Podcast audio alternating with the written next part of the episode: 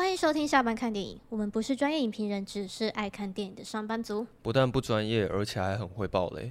我是艾尔西，我是非线性。今天下班要看的电影是《分手的决心》。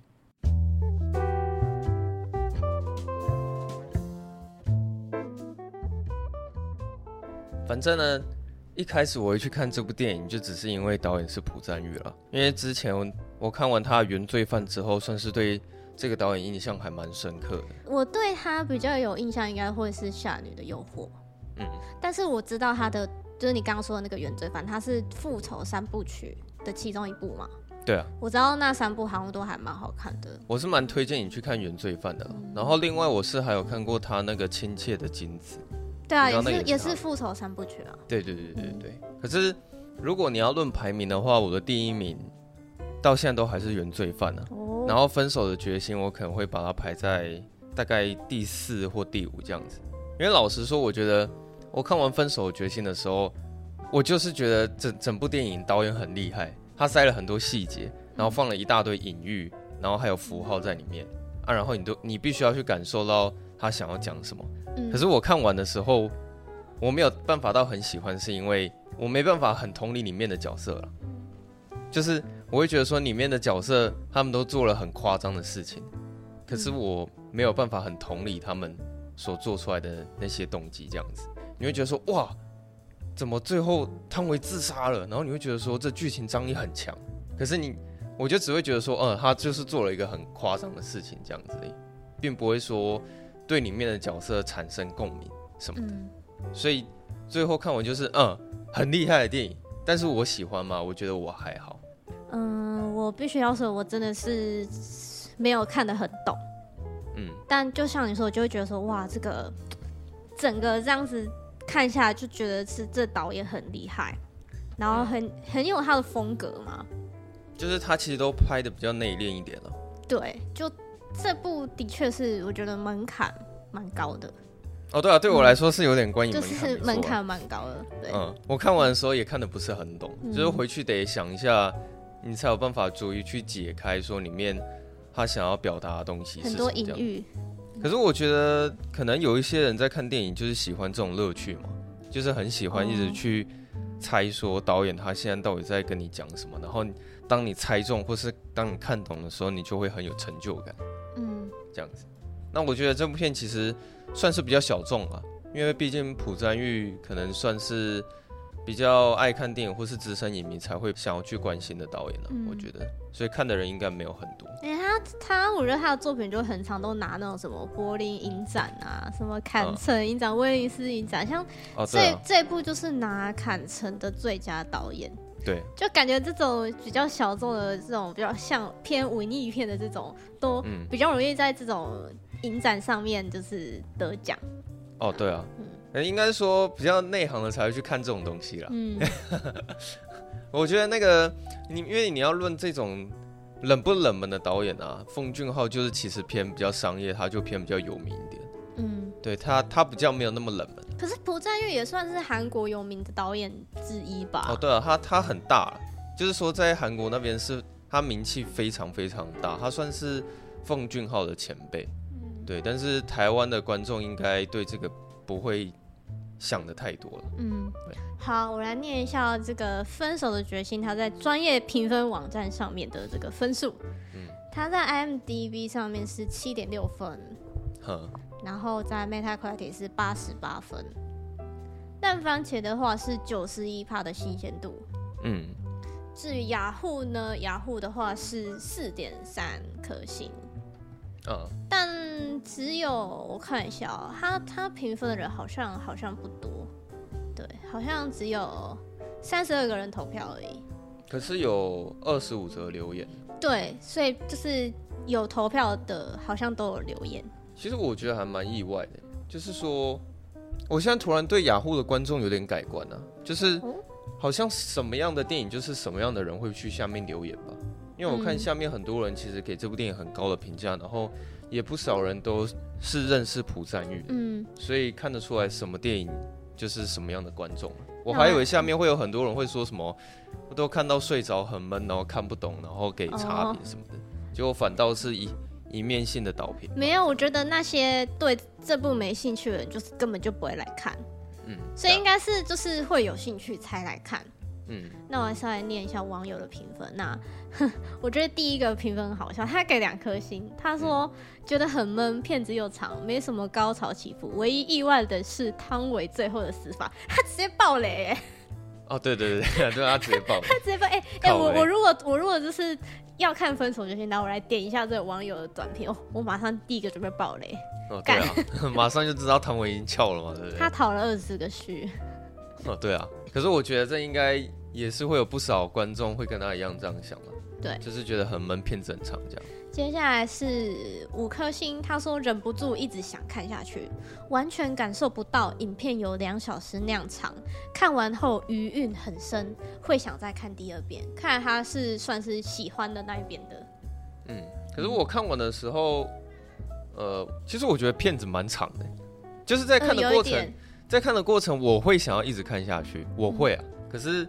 我觉得片长好像体感时间很慢。其实我本来在那个警官，就男主角他不是后来就是帮女主角洗脱他的嫌疑吗？中间那边，我本来以为到那边差不多要结束了，嗯、然后男主角不是跟他老婆就搬走吗？嗯，搬到离谱那边。对，我我本来我本来以为就是到那里就结束了，就没想到还有后续的事情。接下来我看一下。五颗星，他说朴赞玉的拍摄手法令人惊艳，完全顶级中的顶级，真的太好看了。嗯嗯嗯，这样讲是没错的，还蛮其实蛮多都是五颗星的。我觉得他他这个就是一个大师级的表现了。大师级？对啊，在这部片很有大师级的表现了。嗯、对，干嘛？你不要闹好不好？不好意思。你有打算把它关在外面吗？有啊，可是他刚刚讲我我把。抓出去，等一下啊！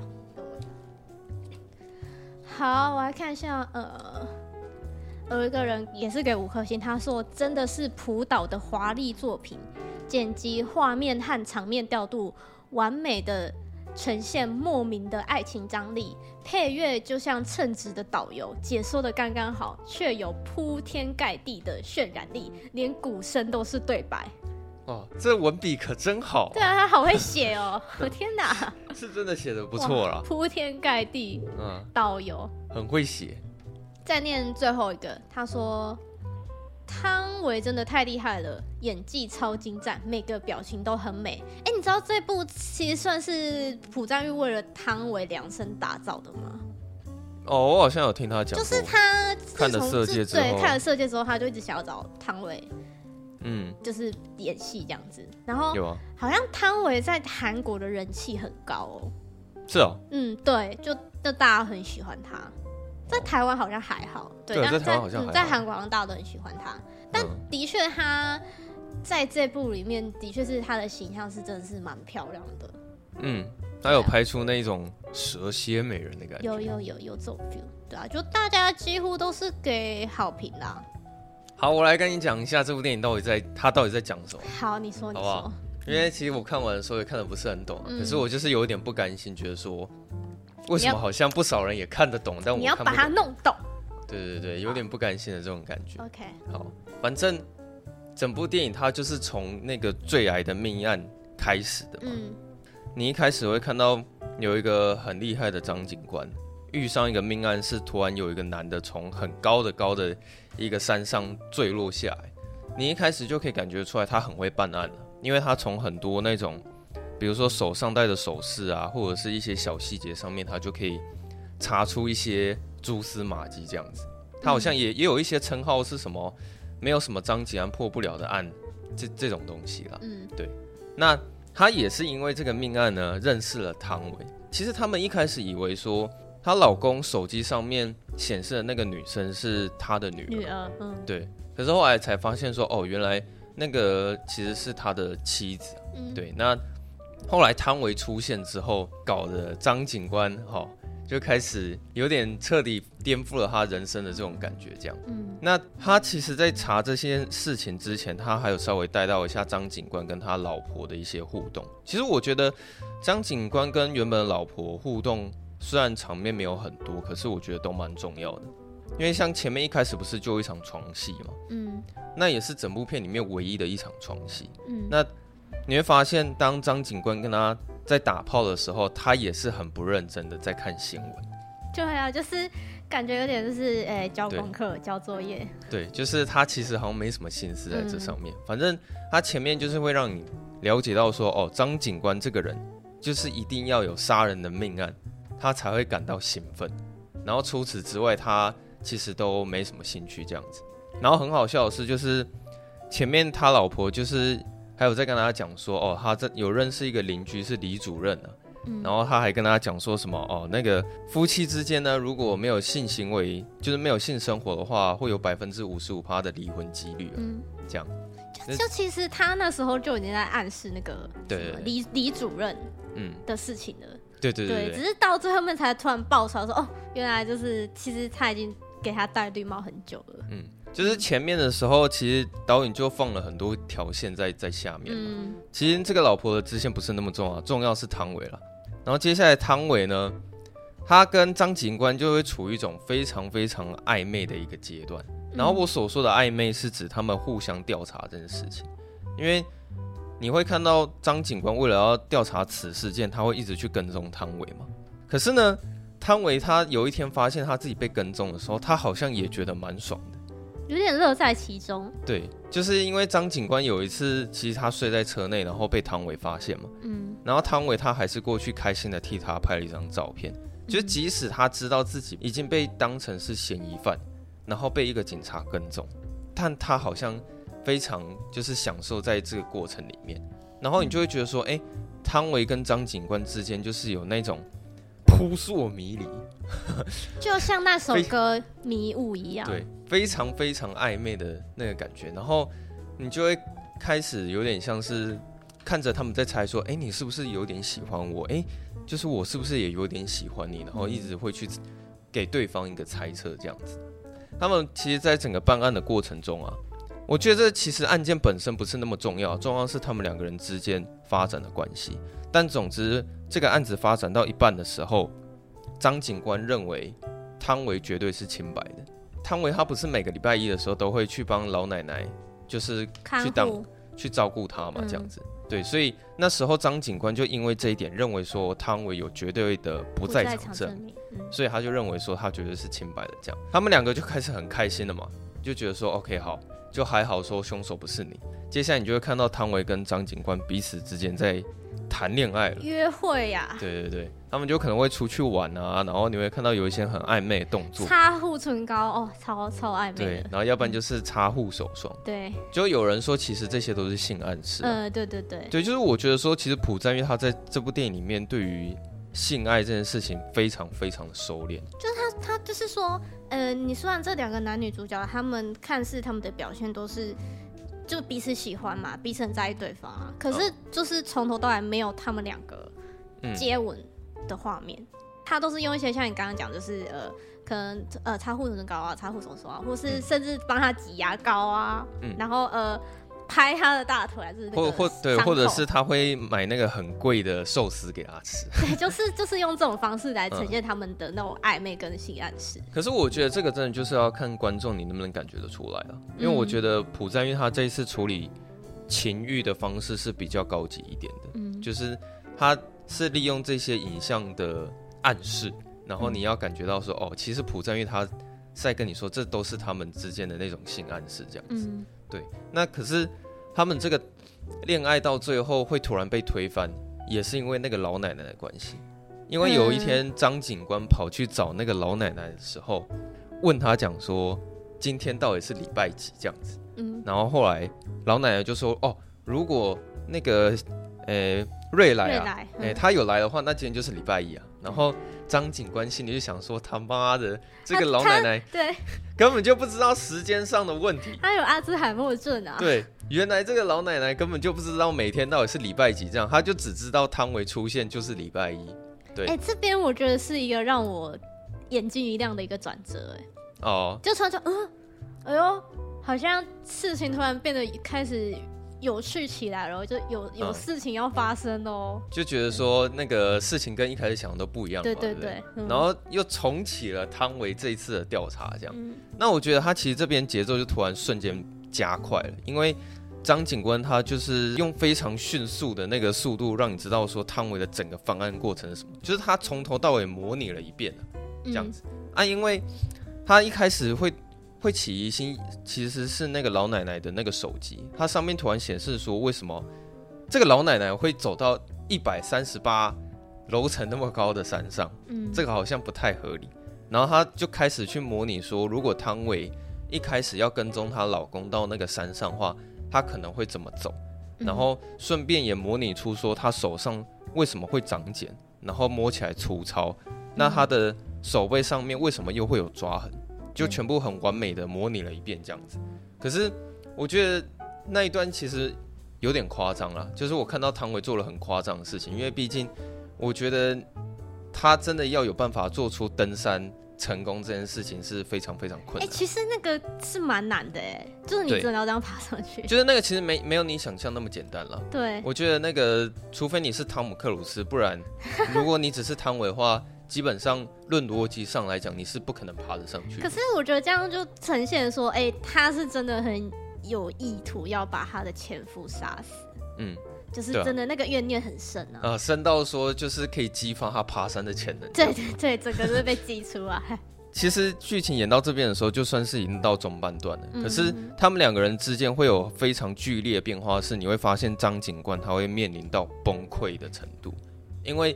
他那时候有特别强调说，为什么他会认为自己很威风，就是因为他曾经都一定有办法可以侦破那些很难破的案子。嗯。那其实如果是依以前的张警官，他一定会毫不犹豫的直接把汤文关进大牢里面。嗯。可是他现在会有剧烈的变化，是张警官他犹豫了，他突然觉得他不希望亲手把汤唯给逮捕，因为他已经 fall in love。对，就反正说他算是已经陷入那个爱情里面了。嗯。那他后来就只能很无奈的讲一句说：“请你把手机丢到大海里面，就是这里面的录音档，你就让它永远的消失，湮灭证据。”对，那我也不，我也不想要再理你了。后来呢，张警官他有一个问题是，他有很严重的失眠问题。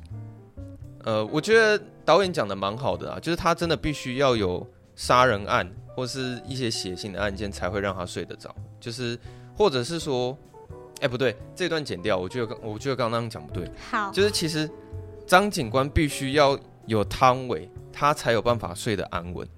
我觉得这件事情导演他表现的很明显，这样子。然后后来不是，我觉得你刚刚其实没说说他一开始一开始他是他是要伴随的那些案件他才睡得着。但是越到后面，他发现说，哎、欸，其实只要有汤唯在，他就可以睡得安稳。哦，对，因为我我原本的想法是说汤唯才是主因了，因为他中中间还有演一段是说汤唯在教他如何跟随他的呼吸，然后一起入睡这件事，像冥想的感觉。对对对，所以我后来会解读成说，哦，其实必须要有汤唯的存在，张、嗯、警官才有办法、哦、对，反正重点安稳的入睡这样。对对啊，好，嗯、那其实。他们到这边算是就算是第一次分手了，因为那时候张警官就下定决心说要搬离那里，对，要搬到哪里呢？他们要搬到离谱，真的是很离谱，对，真的是蛮蛮离谱，对，好，然后后来他搬到离谱之后，我觉得有一场戏还蛮精彩的，就是像在菜市场啊，哦，不是不是那里，我想要先讲的是其他的细节，就是他跟他老婆之间互动的关系，哦，对，就是你还记不记得有一次他老婆在。呃，他们在家里面切那个石榴，他老婆就很直接讲了一句说：“啊，你这个人哈，就是一定要杀人案，你才会觉得开心呐、啊。”他就觉得说，为什么永远都开心不起来？结果张警官听了之后，他就默默笑了一下，然后他也没讲什么。对，结果他老婆就哭了，你知道吗？嗯。他老婆哭的时候，你就看到张警官就觉得说：“哎，这他好像突然有点心疼，所以他就一只手过去摸了他的肩膀，然后安慰他说。”啊，其实你可以不用这样想了，这样子。那我觉得这很好笑的是，之后也是有一个桥段，就是他老婆会跟他讲说：“哎，恭喜你啊，有杀人案了。” 然后那个张警官就立马接起电话，然后开始就变得很有精神的样子。嗯嗯。反正要有杀人案才可以促使张警官有生活动力这件事情，导演也是演得很明显，这样。然后你刚刚讲说四人在菜市场巧遇这件事情呢、啊，我也觉得那一场很精彩。他就是那个。呃，海面上风平浪静，但是那个海面底下是暗潮汹涌啊，就是每个人都感觉画中有画。我觉得那边很精彩。对，那边很精彩。嗯，欸、虽然就只是看四个人讲话，可是导演他只是把讲话这件事情呢拍的很隐喻，有很很多很多的感受可以让你去体验这样子。嗯、对，那主要是因为张警官觉得很靠背，是说为什么在这边会遇到汤唯，就觉得说我不是已经办来离谱了吗？那怎么又会看到你这样？真是太离谱了。对，这这实在是太巧了吧？那 这个这个时候呢，他又发现说，哎、欸，汤唯她交交了一个新的老公哦，欸、然后那个第二任老公叫做什么？新好任哦，还是任好心？啊，应该是任好新。对，然后这个任好心呢，他说他是那个什么股票分析师哦，是吗？还是对，反正他不是什么。他不是什么肛门的分析师啊，我也不知道他那时候在攻啥小。那个应该是英文的英英文的谐音梗。哦，是英文的谐音梗，是不是？对，英文谐音梗。嗯，对。对，然后其实，在那场戏，你就就会感觉出来说，哦，其实现场那个汤唯的气势啊，就有点压过他老婆，你知道吗？他有拍出说那种在现场女两个女人然后碰在一起。他们女生都有办法感觉得出来，对方好像有问题的这种感觉。对，就他，我觉得他的老婆在那时候就已经感觉出来说，这个女的跟我先生一定就是有不寻常的这个这个关系。对对对，我我觉得他老婆那时候应该就有感觉出来这样。嗯、那他们在那一场市场的见面结束之后呢，就发生大事了，就是那个才我们才刚认识那个任好心，他马上又挂了，这样。对对，然后那个张警官又又觉得很靠背了。就觉得说，我搬来离谱啊，遇到汤唯就算了啊，怎么汤唯的第二任老公啊又翘了？他就觉得说这一切的事情也都太刚好了吧。然后后来，这就是你有看到他们讲出一句很经典的台词嘛？因为那时候张警官很不爽的去找汤唯，他就讲说，为什么你搬来离谱，然后又发生这件事情？然后他就说，我有那么好欺负吗？那汤唯就回他说，那我有那么坏吗？这样子，对。那其实我这边想要特别解释的说，其实汤唯会杀她第二任老公有两个原因啊。第一个原因其实是因为这是唯一可以见到张警官的方法，这个你应该蛮好理解的吧？嗯，对，因为呃，它里面有一些台词会一直重复，然后你不是会看到汤唯她总是会看着一些电影，然后再学一些韩文吗？对。他曾经有看过一个电影片段，是说有一个好像是火灾现场，然后那个女的就在讲为什么你要冲进来找我。然后那个男主角不是讲说，因为这是我唯一能够见到你的方法。对，就他后面又重复了这一句台词，这样子。对，然后第二个原因是，那个汤唯她会杀她第二个任老公，主要是她她是为了张警官好。嗯，就这个你应该比较难理解吧？你刚刚提到说，就是呃，他因为必须要这样子才可以才可以再次见到张警官嘛？对啊。这让我想到就是。有一阵子很流行什么美国 FBI 犯罪心理测验，然后其中有一个测验，它的故事就是想说，就是呃有母女三人，然后母亲死掉了，所以姐妹俩就去参加葬葬礼嘛。然后妹妹在妹妹在葬礼上遇到一个很有很有型的男子，就对她一一见钟情。回到家之后，妹妹就把姐姐杀了。为什么？嘿，就是因为就是只要把姐姐杀了，就可以再办一次葬礼。然后这在葬礼上，她就很有可能再次遇到那个男生。对，所以就是，所以这个玩法已经有很多人玩过了，是不是？呃，这就是一个犯罪心理测验啊，就是网络上流行的。然后就是说，哎、欸，其实我觉得这汤唯他会做这样的事情，就是其实就如果他的原因真的是这样的话，就是也蛮蛮可怕的。对啊。对。可是他讲的也没错嘛，这是唯一能再一次见到张警官的方法，然后再一次引起他的注意，这样。没错。所以我觉得这其实算是一种，呃，讲直接一点，汤唯他就是恐怖情人。嗯，对。对啊。那。他，我刚刚讲说，他第二个原因主要是因为会为了张警官好，是因为说，如果那个录音档曝光的话，那其实会直接毁掉张警官他这一辈子的那个职业生涯。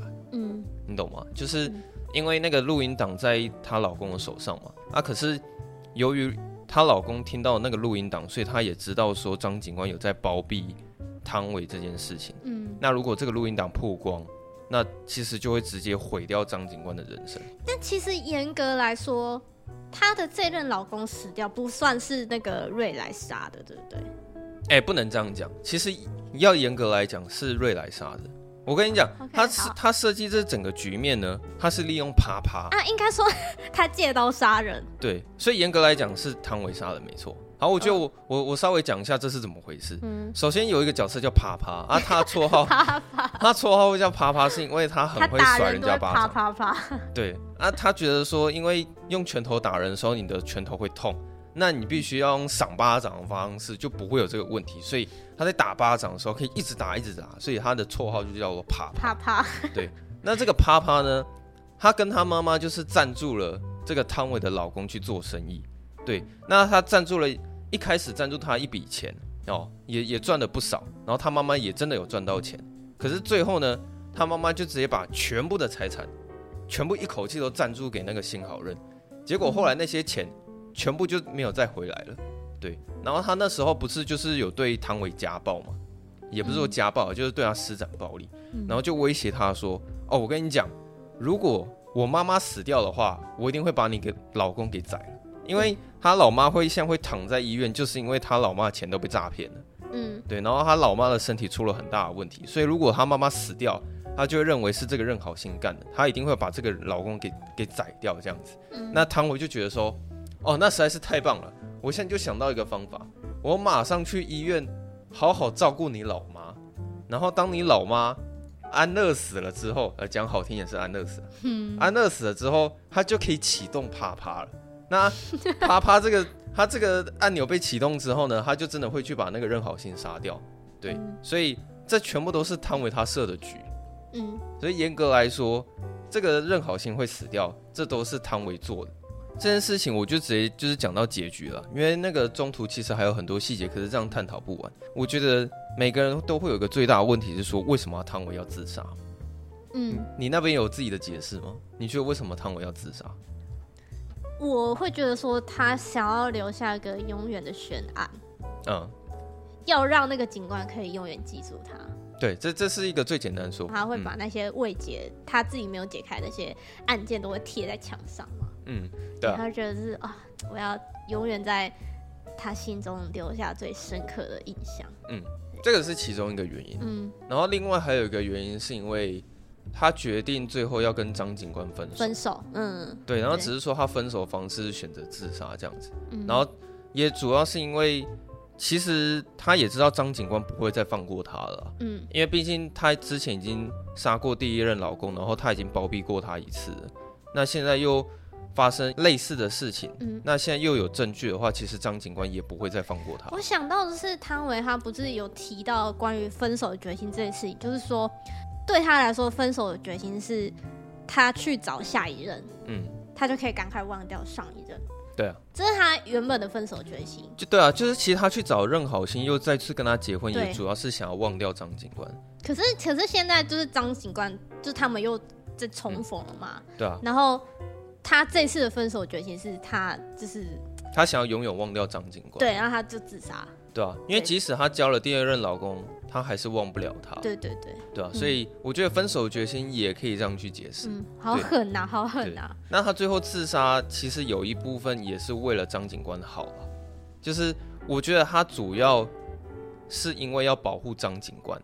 所以他才会让自己永远消失在这个世界上。因为只要只要他还在这个世界上，就是可能就会有别人有办法，就是透过他去查到这些案子。对啊。所以只要他他死掉之后就，就就张警官就是不会有这些麻烦。所以那时候其实我讲说看完了，我依然会觉得它是一个复仇电影。其实我觉得有一部分上不是那么正确了，因为我觉得汤唯他的确是要让他成为永远未解的悬案，可是我觉得这应该不算是复仇。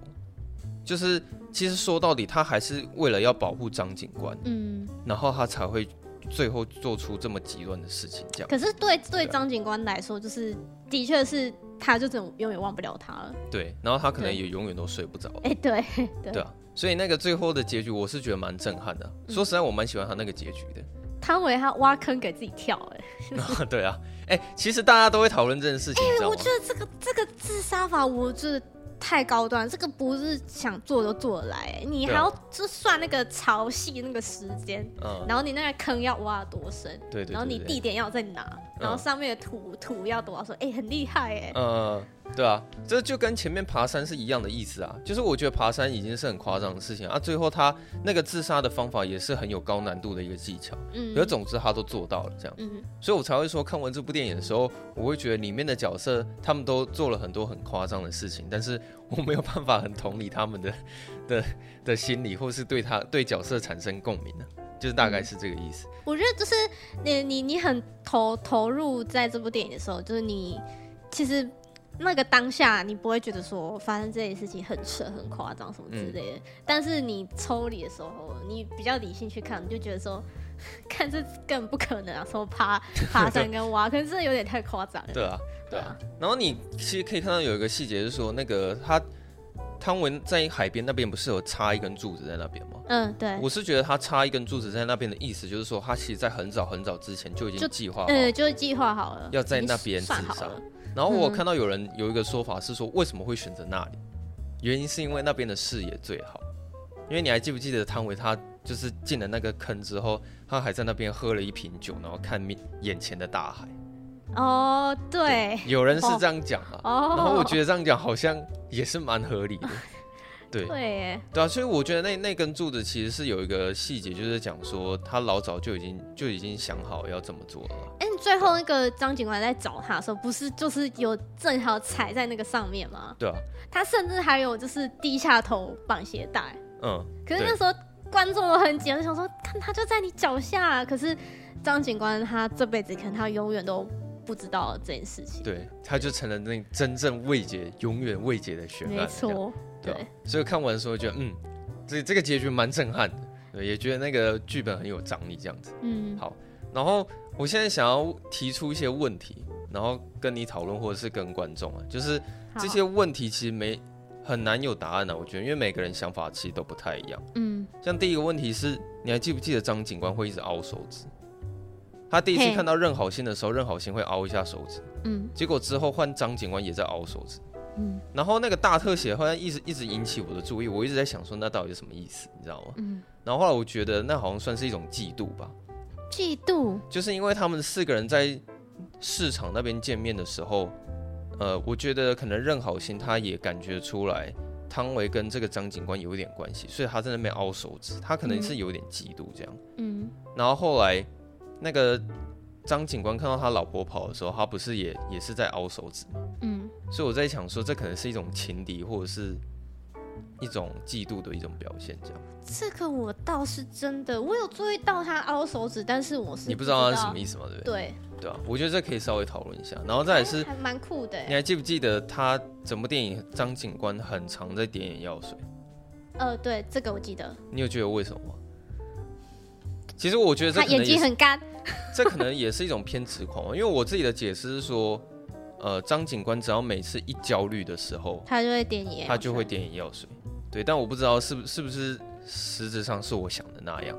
对，嗯、好，然后再来是他途中汤唯不是有穿一个蓝绿色的衣服吗？就是有点像蓝色，有点像绿色。其实我我也想也在想说，那到底是什么意思？这个这个我是有有答案的，是不是？看别人的影评，不不确定正不不一定正确答案，但是他是说就是就是就像他们的关系呀、啊，就是。嗯、就是哎，欸、要不蓝不蓝的，要绿不绿的。对，到底是蓝色还是绿色？嗯、然后就是有点扑朔迷离，像那个迷雾一样，嗯，有点分不太清楚。好，那那现在就顺便再讲一下，你觉得迷雾是什么意思？就是、我觉得迷雾很有趣哦，就是首先第一次认识到这个迷雾是老奶奶那首歌嘛，嗯，对。那你也可以解读说，迷雾其实就是在阐述说他们两个人之间非常暧昧的那种那种扑朔迷离的感觉。然后其实这个迷雾在之后他们在市场见面的时候又被提到一次，你还记得吗？嗯、他那时候跟汤唯讲说：“哎，你怎么会搬来离谱？”